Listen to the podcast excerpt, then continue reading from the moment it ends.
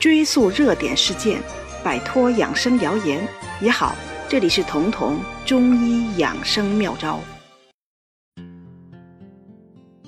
脂肪肝这个病现在很普遍，很多人是在体检的时候查出来的，但却很少有人重视，因为他们觉得不是大毛病，就和我们现在发胖很普遍一样，而且不疼不痒的，肝功能也不受影响。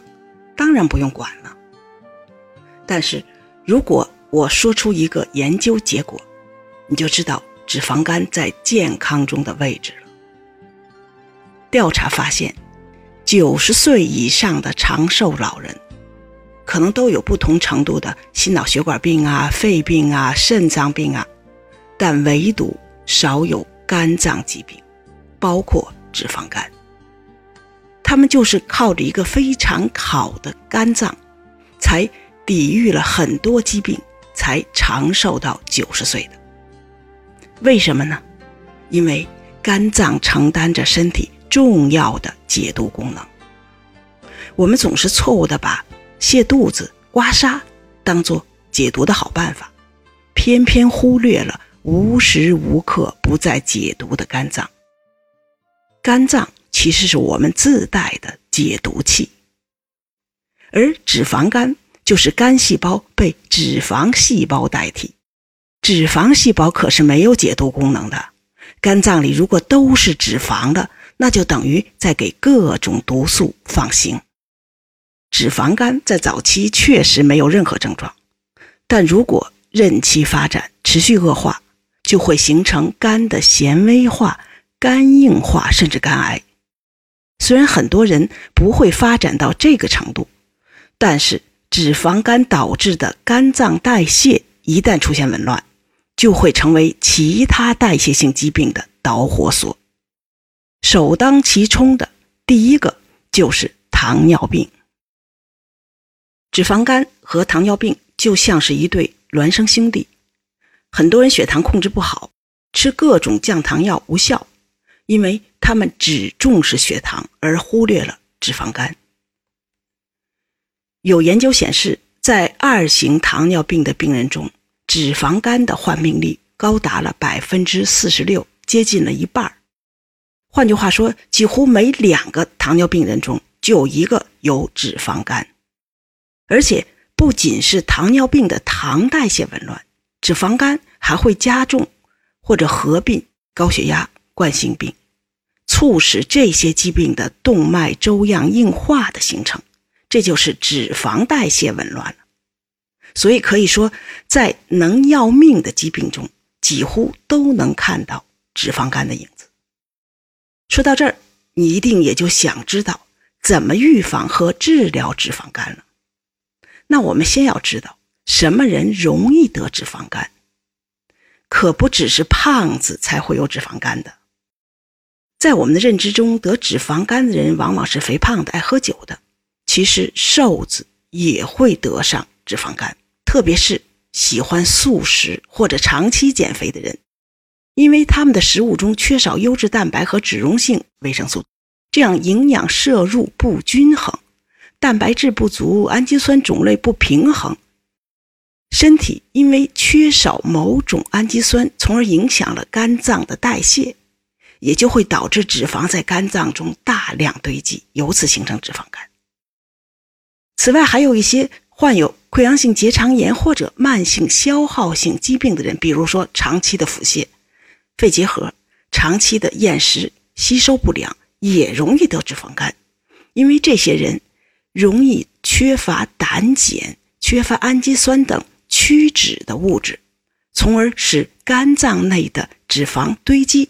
由此形成脂肪肝，所以脂肪肝不仅是胖子的事儿，所有饮食不均衡的人都有脂肪肝患病的风险，都需要预防。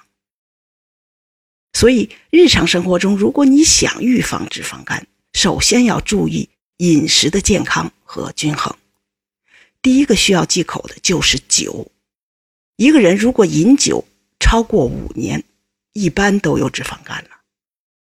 第二个是饮食的热量要控制，特别是晚餐，最简单的办法就是每天晚餐的热量不超过五百千卡，因为你睡一夜觉，你的心跳、你的肺部的呼吸就能消耗掉这五百千卡。其三，运动是躲不过去的，运动能消耗血糖，血糖不会剩余太多，也就转化不了脂肪，存不到肝里呢。像那种肚子很大、腿很细的人，一般都难逃脂肪肝。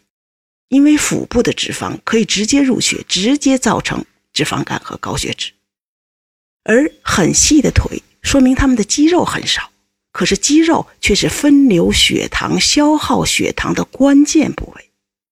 肌肉不发达、肌肉很少的人，多吃一点血糖就高了，所以他们也更容易因为血糖高转化为脂肪，产生脂肪肝。所以很多健康专家提醒大家。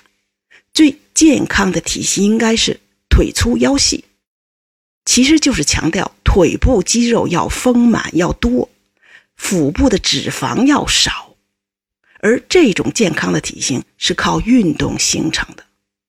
每天快走或者慢跑四十分钟最合适。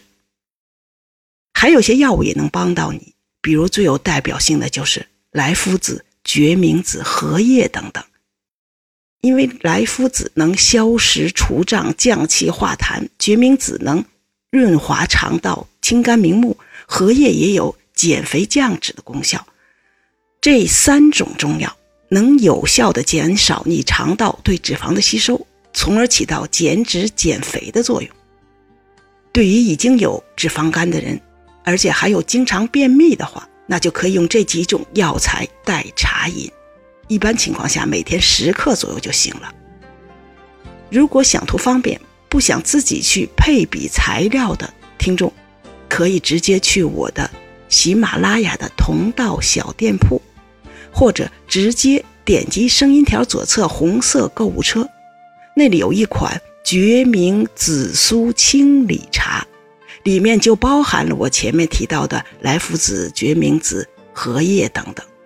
就是为了减脂减肥给大家准备的，但需要注意的一点是，无论是喝你自己配的药茶，还是喝同道的决明紫苏清理茶，前提是控制饮食。如果你每天还是肥甘厚味、红烧肉、炸鸡腿的，吃任何减脂的药物或者药茶，也可能无济于事。